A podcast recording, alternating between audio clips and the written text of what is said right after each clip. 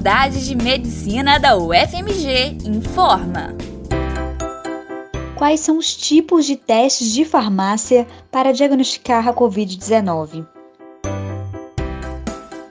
Testes de farmácia para Covid-19 são o que a gente chama de testes rápidos é, sorológicos.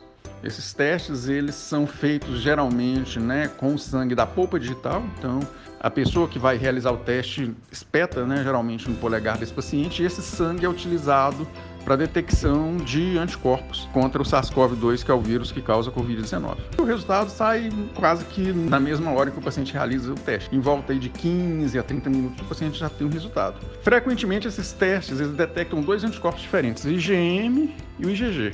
É o IgM classicamente associado com uma doença mais recente, né, que aconteceu aí com uma semana, né, duas semanas.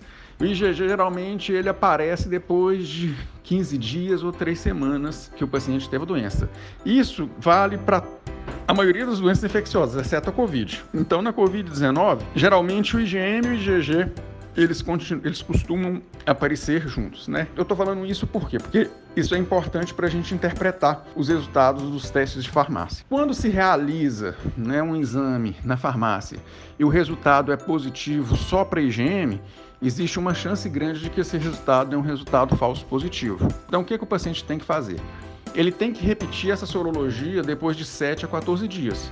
Idealmente, repetir essa sorologia com um teste de laboratório convencional em que o sangue é tirado da veia e não da polpa digital, né? Um teste tipo ELISA ou quimiluminescência. Geralmente, quando o resultado é IgG positivo, os testes rápidos eles costumam ser mais específicos para IgG. Mas também a gente sabe hoje que existe uma variedade muito grande de testes rápidos no mercado, alguns que são muito específicos, que são muito bons e outros que não são tão específicos, né, que não são tão bons.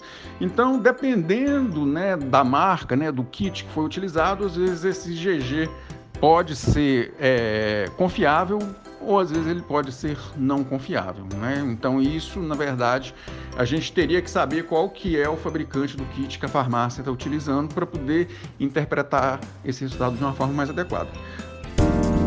As informações são do professor do Departamento de Propedêutica da Faculdade de Medicina da UFMG, Fabiano de Almeida Brito, e foram gravadas em setembro de 2020. Com produção do Centro de Comunicação Social da Faculdade de Medicina da UFMG.